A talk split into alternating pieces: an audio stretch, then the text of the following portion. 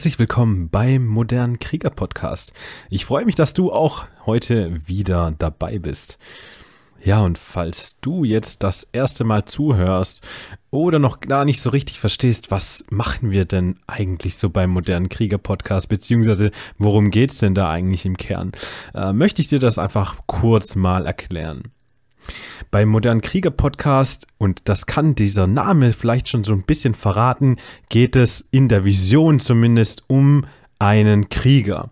Du kennst ja vielleicht die Krieger aus der Antike und diese Krieger hatten immer Schwerter und Schilde, um sich zu verteidigen und natürlich auch um anzugreifen.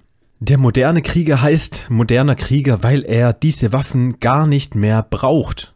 Das heißt, er kann sein Schild niederlegen, er kann sein Schwert niederlegen und ist quasi unverwundbar.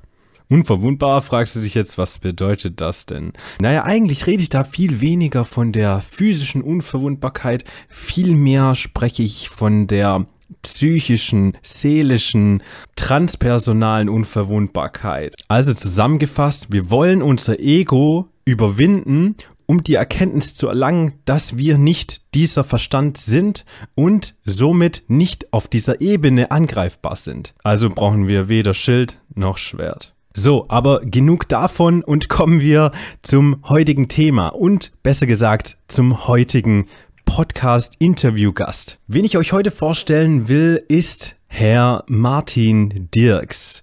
Herr Martin Dirks ist Heilpraktiker und beschäftigt sich schon sehr, sehr lange mit der Psychotherapie. Aber das ist noch nicht alles, denn er beschäftigt sich auch sehr intensiv mit dem Thema Traumdeutungen, wie auch mit dem Thema Astrologie. Im ersten Teil des Interviews werden wir das Thema Psychotherapie grundsätzlich ein bisschen näher beleuchten. Und da werde ich Ihnen ein paar Fragen stellen, einfach grundsätzlich zum Thema Psychotherapie. Was muss ein guter Therapeut denn so mitbringen? Und muss dieser Therapeut auch zwangsläufig an sich selbst arbeiten, um anderen helfen zu können? Diese Fragen und weitere zum Thema Traumdeutung, auch ein sehr, sehr spannendes Thema, werden wir im ersten Teil des Interviews behandeln. Und bevor ich jetzt wieder zu lange rumlabe, würde ich sagen, kommen wir zum Interview und ich wünsche dir ganz viel Spaß dabei.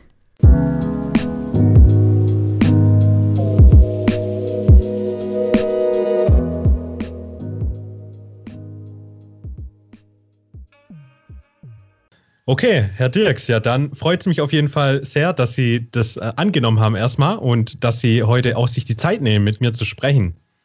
Jawohl, gerne, danke für die Einladung und lassen wir eine gute Stunde vergehen. Ja, sehr schön. Wie ich auf Sie gestoßen bin, vielleicht erzähle ich das nochmal kurz. Ich habe ja. zu einem Thema recherchiert und zwar zum Thema Liebe beziehungsweise spirituelle Liebe. Mhm. Und da haben Sie wirklich einen sehr, sehr schönen Beitrag auf Ihre Homepage gehabt. Und vielleicht sagen Sie einfach mal ein paar Worte zu Ihnen. Was, was sind denn so Ihre, Ihre Themen, die Sie so behandeln? Ja, also ich war ja zunächst mal ein ganz normal Berufsausübender. Ich war 20 Jahre lang im öffentlichen Dienst als gehobener Beamter und hatte da zwar schon einige Jahre lang auch nebenbei gearbeitet, also in der Therapie und, und auch in der Beratung. Aber erst dann nach langer Zeit, irgendwann habe ich es tatsächlich endgültig gemacht und bin seitdem jetzt nur noch als Heilpraktiker tätig. Wobei das Wort Heilpraktiker etwas irreführend ist. Das ist meine legitime Berufsbezeichnung, die es mir eben auch erlaubt äh, zu therapieren, aber mhm. etwas irreführend insofern, weil die meisten denken dann an Pflanzenheilkunde und Homöopathie und ähnliche Dinge. Ähm, diese Dinge mache ich aber nicht. Ich mache tatsächlich Psychotherapie und hier vor allem eben auch Traumarbeit, Traumanalysen, Traumdeutung, auch Gesprächstherapie auch etwas, was ich als geführte Meditationen äh, bezeichne, also auch eine Form der inneren Fantasiereise könnte man vielleicht auch sagen. Dann mache ich Heilbehandlungen und ich bin auch tätig als psychologischer Astrologe und mache Beratungen als äh, psychologischer Astrologe. Ah ja, okay, cool. Also es hört sich mega interessant an. Äh, vielleicht gucken wir uns ja auch die einzelnen Sachen gleich mal ein bisschen genauer an. Und ja, zu dem, was Sie gesagt haben, sehe ich auch ähnlich die Heilpraktiker haben es schwer. Es gibt bestimmt auch sehr, sehr viel äh, gute, effiziente und die das auch sehr ernst nehmen, aber darunter mischen sich halt auch hin und wieder äh, Leute aus der Esoterik-Szene, die ja mit Homöopathie etc., da hat ja jeder eine andere Meinung so ein bisschen dazu, aber letztendlich ist dann alles in diesem Heilpraktikerbereich mit abgedeckt. Das ist richtig. Also Heilpraktiker sagt nicht viel aus. Ne? Also Heilpraktiker bedeutet, jemand hat die Zulassung erworben, Heilkunde zu betreiben, Therapie zu machen. Was er dann tatsächlich genau macht, welche Art von Therapien und Beratungen, das ist dann eine zweite ganz andere Sache. Und nun ja, also sicher gibt es in jedem Beruf graue und, und schwarze Schafe. Aber man darf auch eins nicht vergessen bei den Heilpraktikern, das sind normalerweise alles Menschen, die das als Zweitberuf machen und auch sehr viel aus Idealismus und Berufung.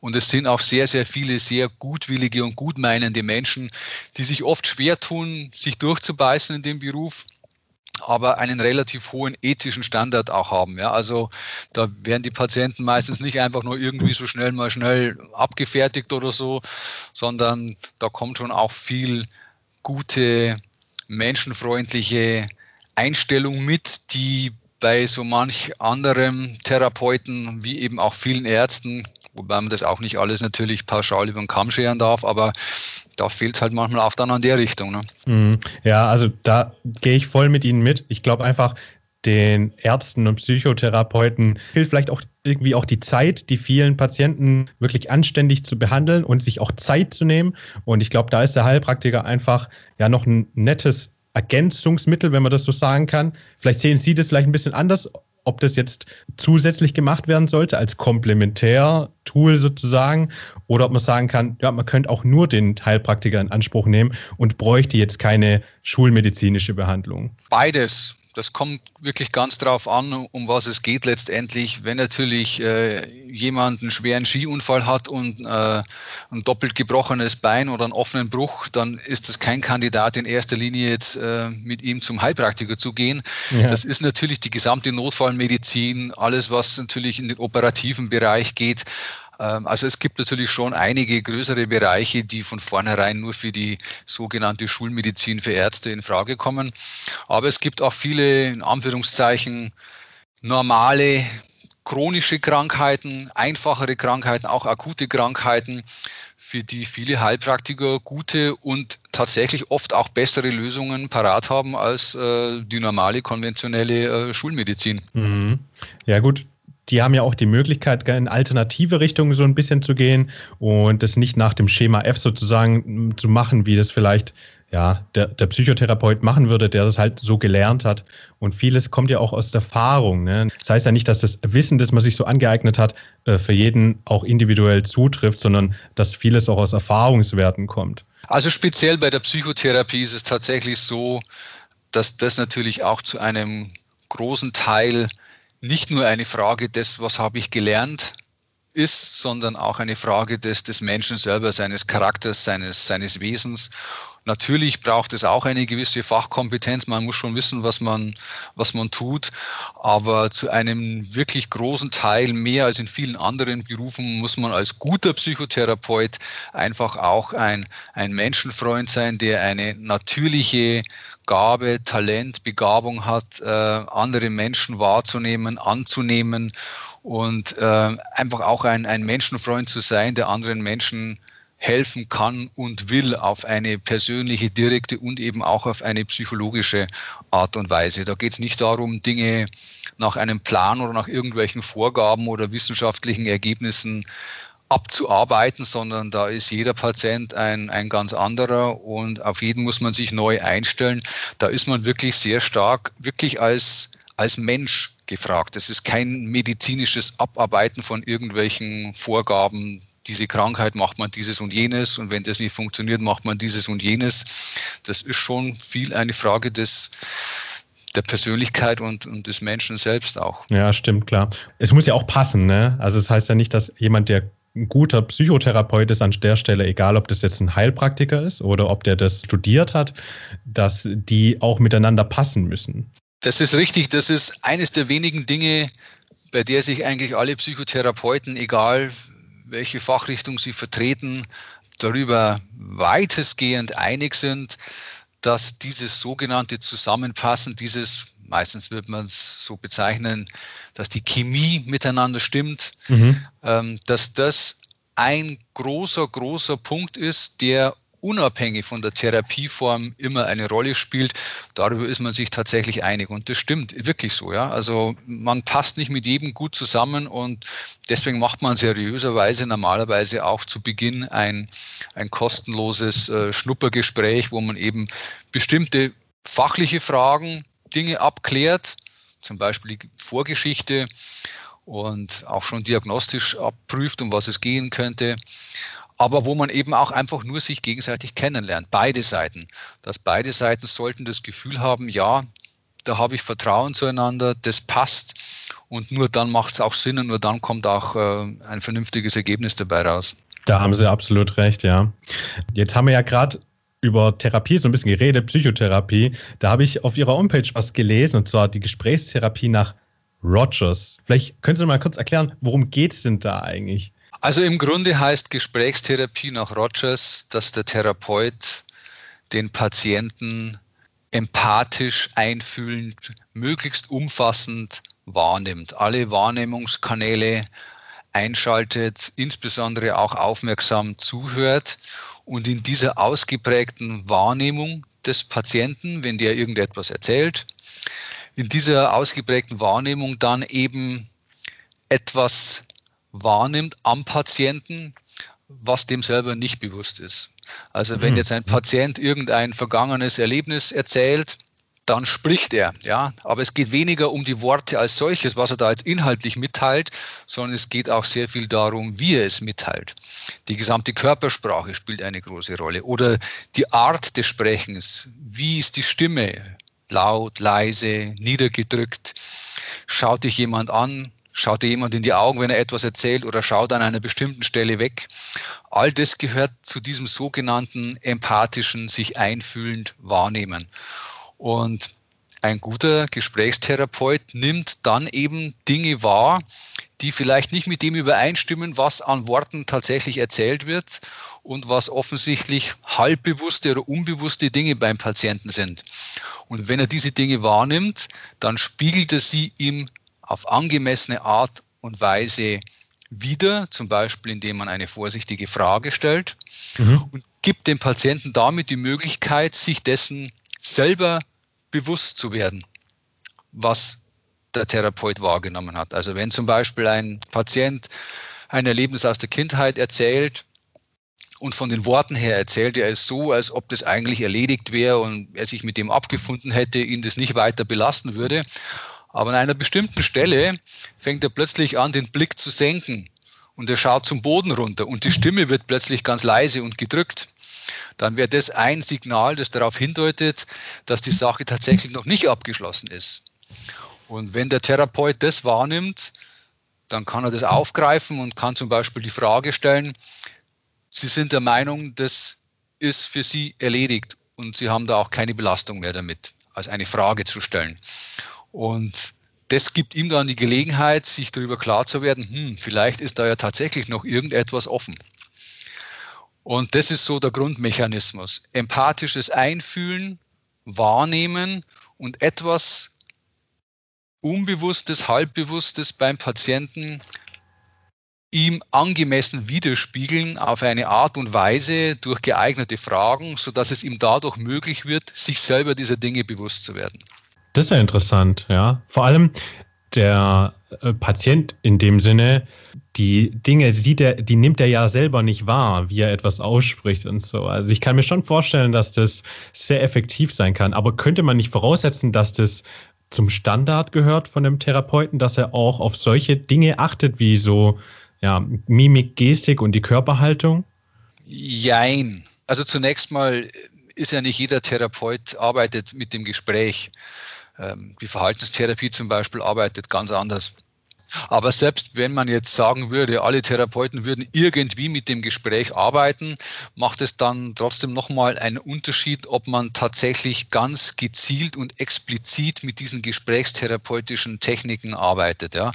Also sich nur anhören, was jemand sagt, und dann vielleicht das ein oder andere in seiner Körpersprache, was einem auffällt, das ist noch nicht gleichbedeutend mit der sogenannten klassischen Gesprächspsychotherapie nach, nach Rogers. Mhm. Zu Rogers gehört es dann eben auch als einen weiteren Schritt, auf angemessene Art und Weise das wiederzuspiegeln, so dass eben der Patient selber die Chance hat, sich dessen bewusst zu werden. Moment mal, eigentlich gibt es da noch was in mir. Hm, irgendwie bin ich mit dem noch nicht wirklich durch. Ja. Eine Seite in mir ist da immer noch traurig oder wütend, weil da damals irgendwie das passiert ist. Sich dessen bewusst zu werden, ihm das so zu machen, dass er selber die Chance hat, sich dessen bewusst zu werden. Und das erfordert eben auch einen, die sogenannte dritte Säule mm. der hm. Gesprächstherapie, einen Therapeuten, der selbst kongruent ist. Ja? Also wenn das Ganze gut funktionieren soll, dann muss der Therapeut selbst kongruent sein, authentisch sein. Und das sind Dinge, die jetzt nicht automatisch so in jedem normalen Gespräch mit dabei sind. Also da steckt schon eine ganz eigene Überlegung, Philosophie und auch Methodik äh, dahinter, die über ein normales Gespräch hinausgehen, wo man vielleicht mal irgendwie etwas wahrnimmt an der Körpersprache oder so. Ah ja, doch, ja, stimmt. Das macht einen Unterschied, haben Sie recht, ja. Also so, habe ich das richtig verstanden, dass dann am Ende nicht der Therapeut den Patienten analysiert oder eine Diagnose stellt, sondern der Patient soll das selbst tun. Also die Diagnose ist wieder was anderes. Also das, was letztendlich an Krankheitsbild vorliegt, das sollte ja vorab als erstes in jedem Fall geklärt sein. Das ist ja. ja. immer der Beginn, damit man überhaupt anfängt.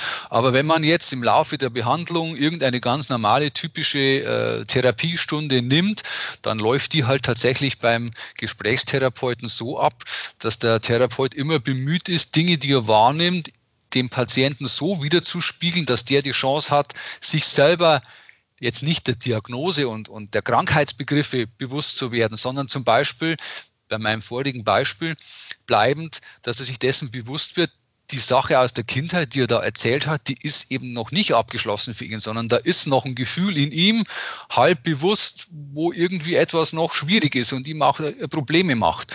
Und dieses Gefühl, dieses halb unterdrückte Gefühl, diese Wut, die da vielleicht noch ist, oder diese Trauer, die noch nicht verarbeitet ist, die er sich aber nicht eingestehen will, dieses Gefühl dann wahrzunehmen und anzunehmen, das ist das, was dann der Patient nach Möglichkeit eben selber erkennen und wahrnehmen sollte. Und damit ist es dann auch seine eigene Leistung und bewirkt sehr viel mehr, als wenn einfach nur der Therapeut sagt, hm, ich nehme bei Ihnen aber wahr, anhand Ihrer Körpersprache glaube ich Ihnen das jetzt nicht, dass Sie das wirklich schon abgeschlossen haben, die Sache. Ich glaube, Sie sind da in Wirklichkeit doch noch total traurig deswegen. Das wäre nicht mm. so gut, wie es, das wäre nicht so gut, wie es klingt, ja. Es geht bei der Gesprächstherapie um eine klientenzentrierte Gesprächstherapie. Die nennt sich offiziell so. Und die nennt sich nicht umsonst so, sondern die nennt sich so, weil der Klient, der Patient im Mittelpunkt steht. Es geht nicht darum, dass der Therapeut in seiner Allwissenheit äh, kluge Weisheiten und seine Erkenntnisse verbreitet und der Patient dann, ja, das vielleicht annimmt oder vielleicht eben auch nicht oder vielleicht sogar erst recht dann ablehnt sondern mhm. der Grundgedanke ist wirklich der, dass die eigentlichen Erkenntnisse zu sich selber über die eigenen Gefühle, dass die eben angeregt von außen durch dieses Einfühlen die widerspiegeln, aber letztendlich tatsächlich beim Patienten selber entstehen. Und das ist der eigentliche Wert dann auch. Also der Therapeut nimmt sich da relativ stark selber zurück. Es geht nicht darum, dass der mit seinen Weisheiten und seinen gelernten Dingen da irgendwie um sich schmeißen würde. Mhm, interessant. Aber das erfordert ja auch, dass der, naja, der, der Therapeut so ein bisschen sein Ego auch zu Hause lässt, oder? Ja, das ist das, was ähm, in der Gesprächstherapie diese dritte Säule meint, die sogenannte Selbstkongruenz des Therapeuten. Das bedeutet unterm Strich einfach, dass der Therapeut echt und authentisch ist mit dem, was er tut und wie er es tut. Also je nachdem, was der Therapeut dann sagt und wie er handelt in einer, einer Therapiesitzung, das sollte echt und authentisch sein. Es sollte wirklich genau das sein, was er am anderen wahrnimmt, am Patienten wahrnimmt und nicht irgendwie was anderes. Und er sollte das wirklich möglichst echt und authentisch ausdrücken, was er wahrnimmt es gibt eine interessante Geschichte, wie die Gesprächstherapie entstanden ist. Mhm. Rogers hatte ja zuerst eine andere Therapieform betrieben und war da bei einer Frau und hat irgendwie gemerkt, er kommt an die einfach überhaupt nicht ran und er bewegt auch nichts bei dir. Und dann war er eines Tages so frustriert, dass er einfach seine Frustration kundgetan hat und gesagt hat zu der Frau so nach dem Motto, also sinngemäß, tut mir leid, aber ich, ich kann bei Ihnen nichts bewegen und ich bin jetzt selber ganz frustriert deswegen, dass ich bei Ihnen nichts zustande bekomme. Tut mir leid, aber ich erreiche nichts bei Ihnen. Das liegt wahrscheinlich an mir, aber ich, ich, ich kann das nicht. Und als er so war, authentisch, selbstkongruent. Und das war tatsächlich das, was er in dem Moment wirklich selber so empfunden hat. Und genau so hat er es auch ausgedrückt, auch gegenüber der, der Patientin. In dem Moment ist plötzlich ein Knoten aufgegangen. Und da plötzlich hat die, die Frau sich getraut und angefangen, sich wirklich auch dem, dem Carl Rogers als Therapeuten zu öffnen. Und von da an hat es dann geklappt mit der Therapie. Ja. Und das zeigt, dass es durchaus auch eine Rolle spielt, dass man als Therapeut eben sich nicht hinter seiner Gelehrtenbrille versteckt, sondern dass es schon auch wichtig ist, selbstkongruent, authentisch zu sein mit dem, was man in sich selber fühlt und spürt, auch während der Therapiesitzung und das entsprechend auch authentisch zum, zum Ausdruck bringt.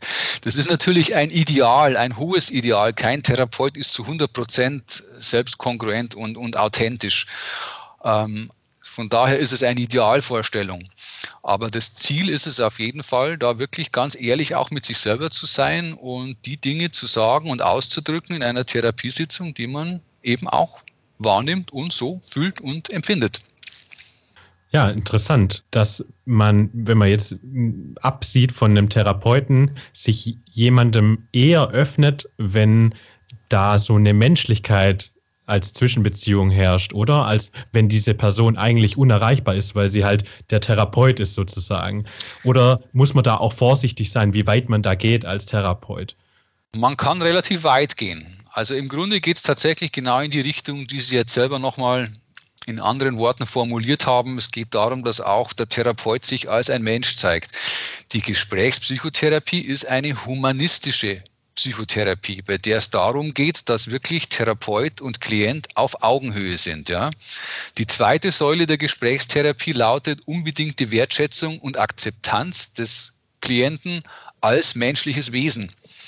Man nimmt den an und wahr als Mensch mit all seinen Schwächen und Schwierigkeiten, die er hat. Und trotzdem bleibt er für einen ein vollgültiger, wertvoller Mensch. Und ähm, in diesem Sinne ist es wichtig, dass beide Seiten Mensch sein dürfen. Und auch wenn der Therapeut in gewisser Weise das Ganze natürlich schon lenkt, bleibt es letztendlich eine Beziehung auf, auf Augenhöhe zwischen zwei Menschen. Mhm. Ja, und ich glaube, da, darauf kommt es ja auch vielen Menschen an, dass sie dann das Gefühl haben, sie können sich auch dem öffnen, weil der Therapeut selbst von sich was bekannt gibt, so ein bisschen. Also ich mache das auch gelegentlich, aber es sollte natürlich jetzt auch nicht, wie soll ich sagen, es ist kein Hauptinstrument der Therapie, dass man jetzt die, die meiste Zeit immer nur von sich selber erzählt. ähm, denn gerade bei der Gesprächstherapie geht es ja, wie gesagt, darum, klientenzentriert zu arbeiten. Und klientenzentriert heißt eben nicht, dass der Therapeut jetzt ständig von sich erzählt, mhm. sondern es, es geht im Wesentlichen natürlich schon um den, um den Klienten. Aber im Sinne der Selbstkongruenz kann es gelegentlich durchaus in Ordnung sein, vielleicht auch mal das ein oder andere von sich kurz von sich selbst zu erzählen. Jetzt haben Sie gerade von zwei Säulen gesprochen. Ja? Also einmal der Selbstkonkurrenz war die Säule 3, wenn ich mich recht erinnert habe, und der, der Akzeptanz als zweite Säule. Was ist die erste Säule? Die erste ist das empathische Einfühlen und Wahrnehmen des Patienten. Die zweite Säule ist eben dieses sogenannte unbedingte Wertschätzen und Akzeptieren als Mensch. Mhm. Und, das, und das dritte und wichtigste, denn damit steht und fällt alles, ist die Selbstkongruenz des, des Therapeuten. Je besser die ist, desto besser, desto effektiver und wahrheitsgemäßer bist du als Therapeut in der Lage, den Klienten wahrzunehmen. Mhm. Und desto besser bist du dann in der Lage, es ihm angemessen wiederzuspiegeln. Und das hängt letztendlich alles an, ja, letztlich an der Persönlichkeit, an der Reife des, des Therapeuten. Wenn du selber natürlich noch sehr viele Baustellen hast zu bestimmten Themen und äh, Dinge nicht aufgearbeitet hast, dann wird sich das mit Sicherheit in der Therapie so zeigen, dass du dein Gegenüber, den Patienten, nicht wahrheitsgemäß wahrnimmst. Weil jeder Mensch hat natürlich unvermeidlich seine eigene Brille auf, durch die er alles und jeden wahrnimmt. Das ist mhm. unvermeidlich und in gewisser Weise auch normal. Aber je mehr die natürlich durch eigene, unaufgearbeitete Dinge sozusagen verdunkelt ist, desto schwieriger wird es dann natürlich auch, den, den Patienten wahrheitsgemäß wahrzunehmen. Da gibt es ja so ein bisschen so ein, so ein Klischee, dass Psychotherapeuten äh, meist auch äh, selbst von ihren eigenen Problemen ablenken wollen, indem sie sich mit den Problemen anderer beschäftigen. Ich glaube, jeder in einem helfenden Beruf, vom Arzt zur Krankenschwester, zum Physiotherapeuten, zum Psychotherapeuten, ganz egal, jeder in diesem Beruf hat ein sogenanntes Helfersyndrom. Mhm. Das, was Sie beschrieben haben, eben ist im Grunde ein, ein Helfersyndrom. Ja? Man ist sehr, sehr stark darauf bedacht, es ist einem sehr, sehr wichtig, anderen zu helfen, aber in gewisser Weise fällt dadurch der Blick zu sehr ab und weg von den eigenen Schwierigkeiten, die natürlich jeder Therapeut auch hat. Ja, es sind auch nur Menschen. Wenn das vorliegt, liegt ein Helfersyndrom vor und das hat eigentlich jeder. Die Frage ist nur, wie stark und bin ich mir dessen bewusst? Wenn es nicht so stark ist und wenn ich mir dessen bewusst bin, dass und warum ich auch anderen gerne helfe, weil es eben auch irgendwie was mit mir zu tun hat und weil ich auch mit mir selber Erfahrungen gemacht habe, dann ist es in Ordnung. Dann bin ich mir meines Helfersyndroms bewusst und es ist okay. Würde man jetzt alle Therapeuten äh, streichen, die ein, die ein Helfersyndrom haben, dann gäbe es wahrscheinlich auf der ganzen Welt keinen. Ja? Also das sind auch nur Menschen. Wichtig ist, wie gesagt, nur, dass man sich dessen äh, bewusst ist und damit äh, umgehen kann. Es spricht aber auch nichts dagegen, wenn man äh, als Therapeut, zum Beispiel auch als Psychotherapeut, natürlich auch eigene Schwierigkeiten in der Vergangenheit hatte. Wichtig ist halt nur, dass man damit auch ähm, ja, die entsprechenden Schritte zumindest gemacht hat. Man muss da nicht perfekt sein. Ja? Auch Therapeuten sind nur Menschen und haben gewisse Neigungen und gewisse Aufgaben und Herausforderungen. Aber man sollte halt mit seinen Themen zumindest auf einem guten Weg sein. Aber würden Sie dann auch so weit gehen und sagen, ich kann dem Klienten besser helfen, generell, wenn ich auch ja, viel an mir selbst arbeite. Absolut. Mhm. Möglichst, möglichst immer, das ganze Leben lang. Also gehört es natürlich auch zu Ihren Aufgaben, an sich selbst zu arbeiten, um dem Klienten letztendlich besser zu helfen. Ich würde das nicht als meine Aufgabe bezeichnen, um damit mhm. dem Klienten zu helfen. Das ist etwas, was mhm. ich für mich sowieso automatisch schon immer gemacht habe und auch sehr intensiv mache. Also ich stehe nicht in der Früh auf und fange dann zu arbeiten an, sondern ich stehe in der Früh auf und dann kümmere ich mich erstmal um mich selbst. Ich überlege, hatte ich einen Traum, den ich aufschreiben will? Will ich einen vergangenen Traum deuten? Man kann auch manchmal mit einer Meditation anfangen, ja, und dann beginnt der Tag erstmal mit mir selbst. Und erst dann kommt langsam die Arbeit zum, zum Zuge. Und das ist eine Lebenseinstellung, die ich für mich schon schon immer hatte. Ja. Also mein, meine Traumdeutung, die habe ich begonnen als junger Mann, knapp mit über 20. Da war also das Thema eines Therapeuten, äh, das war dann noch kein Thema. Und seitdem konsequent und kontinuierlich, seit über 33 Jahren jetzt, deute ich meine, meine eigenen Träume. Und das mache ich auch ganz unabhängig von meiner, von meiner Arbeit. Was hat es denn da mit dem, mit dem Thema Traumdeutung so, so ein bisschen auf sich? Ich finde es total spannend und dann überlegt man sich ja schon manchmal morgens, ja gut, hat es jetzt irgendwie eine Bedeutung und was mache ich dann zum Beispiel? Ich gehe auf Google, gebe das so ein bisschen ein und dann kommt was raus, wo ich so ein bisschen denke, ja gut, aber trifft es jetzt auf jeden zu, der denselben Traum hatte? Ja, meine Freundin zum Beispiel letztens erzählt, dass sie einen Zahn verloren hat im Traum. Und da waren ein paar Sachen, aber das war für mich so ein bisschen Allgemeingültigkeit und ich wusste nicht, ob das jetzt wirklich auf sie zutrifft. Träume sind Seelenbotschaften. Mhm. Träume sind Botschaften unserer Seele. Und jeder Traum hat etwas zu sagen. Jeder Traum will etwas, irgendetwas auf irgendeine Weise bewusst machen. Etwas Unbewusstes bewusst machen. Das ist so die, die Grundaussage. Und der Traum tut es in Form von ja, symbolischen Träumen, die man erst deuten muss. Und die Symbolik ist ungewohnt. Wir sind gewohnt, mit der Gehirnhälfte zu denken, die mehr für das analytische, rationale, logische Denken zuständig ist. Aber die andere Gehirnhälfte, die mehr für das ganzheitliche, assoziative Denken und Wahrnehmen, für Symbolik verstehen, auch wahrnehmen, äh, zuständig ist. Die Gehirnhälfte ist bei uns allen unterentwickelt und deshalb fällt uns das allen sehr schwer. Also mir persönlich fällt es nicht mehr schwer, aber mhm. im Allgemeinen fällt es sehr schwer, Traumsymbolik zu verstehen. Aber das ist die Sprache des Traums und die kann man auch lernen. Und eben in dieser Symbolik verpackt will uns unsere Seele etwas sehr Wichtiges sagen. Zum Beispiel ist aber jetzt nur eine Spekulation, das müsste man wirklich im Detail genauer herausfinden. Könnte der Traum Ihrer Freundin sagen wollen, dass sie, ohne es gemerkt zu haben, irgendeine Art von Verlust von, von, von Kraft oder von Durchsetzungsfähigkeit äh, in letzter Zeit bei irgendeinem Erlebnis, Ereignis hat erleiden müssen, dessen sie sich aber nicht bewusst ist und was sie sich vielleicht auch gar nicht eingestehen will. Ja, vielleicht hat sie hm. versucht, äh, keine Ahnung, einem Arbeitskollegen gegenüber oder ihrem Chef gegenüber ein bisschen die Zähne zu zeigen. Ja, die Sprache ist auch voller Bilder und durchaus aussagekräftig. Auch bei der Deutung von, von Träumen kann man die Sprachsymbolik verwenden.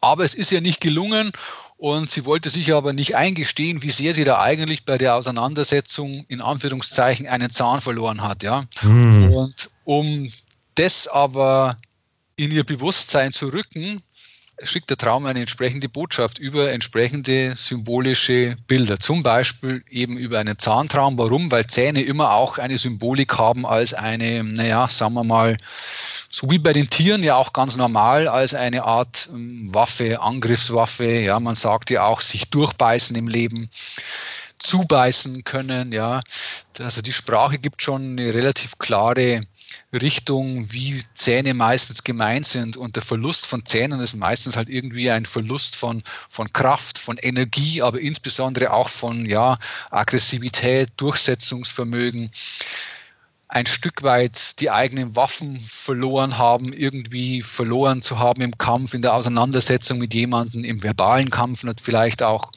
so in die Richtung kann man sich das zum Beispiel vorstellen. Und würden Sie dann auch sagen, dass jeder Traum, den man hat, Symbolik hergibt, die eine Bedeutung haben? Also es ist nicht jeder Traum gleich wichtig. Es gibt Träume, die sehr, sehr, sehr, sehr, sehr, sehr wichtig sind, die lebensentscheidend sein können, die wirklich darüber entscheiden, wie das Leben jetzt weitergeht. Ja, geht es in die eine oder geht es in die ganz andere Richtung? Aber es gibt auch weniger wichtige Träume, die halt etwas kommentieren, etwas bewusst machen wollen. Da ist am Vortag irgendwas passiert, vielleicht ein kleinerer Streit mit dem Partner. Und irgendetwas dazu will der Traum einem klar machen, was einem selber nicht klar war und nicht klar ist. Also es gibt unterschiedlich wichtige Träume, das ist richtig, mhm. aber es gibt keinen völlig unwichtigen Traum. Jeder Traum, jeder, jeder Traum hat eine Botschaft und die hat er nicht umsonst. Also diesen Luxus erlaubt sich die menschliche Psyche nicht ähm, völlig überflüssigerweise jede Nacht den Träumer mit, mit, mit Träumen zu belästigen, wenn da nicht ein Sinn dahinter wäre. Ja, sehr spannend. Also wir verarbeiten ja über den Laufe des Tages sehr, sehr, sehr, sehr viele Informationen. Und unser aktives Bewusstsein nimmt natürlich einiges davon wahr, aber vieles läuft ja auch unterbewusst ab. Ja. Und ja, also Sie sagen, dass diese Informationen aus dem Unterbewusstsein in unseren Träumen auftauchen, also auch unverarbeitete Dinge und vor allem unverarbeitete Dinge. Genau, diese Dinge, aber auch noch sehr viel mehr. Also es geht nicht nur um unverarbeitete, unbewusst gebliebene Dinge des Vortages, was man halt so tagtäglich erlebt, sondern es geht auch um die schon weiter zurückliegenden, tieferen Dinge, zum Beispiel aus der Kindheit. Also die Traumdeutung mhm. ist, ja, ist ja bekannt geworden mit Sigmund Freud und seiner Psychoanalyse. Und der hat sehr, sehr viel mit, äh, mit der Kindheit gearbeitet. Und es geht ganz oft um Dinge, die eben nicht nur Vortagserlebnisse beschreiben, wo man irgendetwas verarbeitet, ja, irgendein kleinerer Streit oder irgendetwas Aufregendes erlebt oder beinahe hätte man einen Unfall gehabt oder ein Streitgespräch mit jemandem oder, oder was auch immer. Das schon auch, aber wichtiger sind eigentlich mehr die tieferen, älteren, vergangenen Dinge, zum Beispiel aus der Kindheit, die dann eben auch über Träume hochkommen und bewusst gemacht werden wollen. Also wenn da noch irgendein Konflikt mit einem Elternteil äh, unbewusst verdrängt ist, auch mit, mitsamt den entsprechenden Gefühlen dazu, dann sind genau das die Dinge, die dann eben zum Beispiel auch über den Traum hochkommen und bewusst gemacht werden wollen. Und die sind oft ausgelöst über bestimmte Erlebnisse, die man vielleicht als gar nicht so wichtig ansieht und die vielleicht am Vortag passiert sind. Und sehr oft ist es so, dass Träume tatsächlich mehrere Ebenen anzeigen. Das heißt, es gibt nicht nur eine Ebene und nicht nur eine richtige Deutung, sondern oft gibt es zwei oder drei. Der, mhm. der, Streit, der Streit am Vortag mit dem Partner, der wird im Traum thematisiert, aber gleichzeitig geht es auch um einen noch nicht behobenen Streit vor vielen Jahren mit einem Elternteil. Und eigentlich geht es genau genommen im Traum dann um beides, um beide Ebenen, um den aktuellen Streit mit dem Partner, aber auch um die lange zurückliegende, noch offene Wunde, die damals irgendein Elternteil vielleicht geschlagen hat. Und so in diesem Sinne kann man sich das vorstellen. Tja, das war's mit dem Interview Teil Nummer 1 mit Martin Dirks. Ich hoffe an dieser Stelle schon mal, es hat dir gefallen und es konnte dir einen Mehrwert bieten. Ich für meinen Teil muss sagen, es hat mir wirklich super gut gefallen, zumal ich mich auch sehr für das Thema Psychologie, Psychotherapie persönlich interessiere und er mir dadurch ein, ja, ich sag mal, näheres Bild verschaffen konnte. Aber auch das Thema Traumdeutung sehr, sehr interessant. Und ich muss sagen, für meinen Teil, ich mache viel zu wenig für das Thema Träume und Traumdeutungen. Jedenfalls hat mich das Interview überzeugt, mehr an meinen Träumen zu arbeiten, meine Träume aufzuschreiben, denn ich bin auch der Überzeugung, dass sie viel aus unserem Unterbewusstsein verarbeiten und uns durch Symbole Hinweise liefern können zu tieferen Erkenntnissen über uns selbst letztendlich. Und das ist es ja, worum es in diesem Podcast gehen soll. Und deshalb ist mein Appell an dich und natürlich auch an mich selbst, dass wir uns mit unseren Träumen etwas näher beschäftigen sollten. Also wenn du das nächste Mal irgendeinen Traum hast, aus dem du aufwachst und denkst, das könnte irgendwas zu bedeuten haben, dann schnapp dir doch einfach einen Stift und schreib ihn auf. Natürlich ist es erstmal eine Überwindung, etwas aufzuschreiben, wenn du gerade aufgewacht bist, aber ich glaube, langfristig können wir wirklich davon profitieren.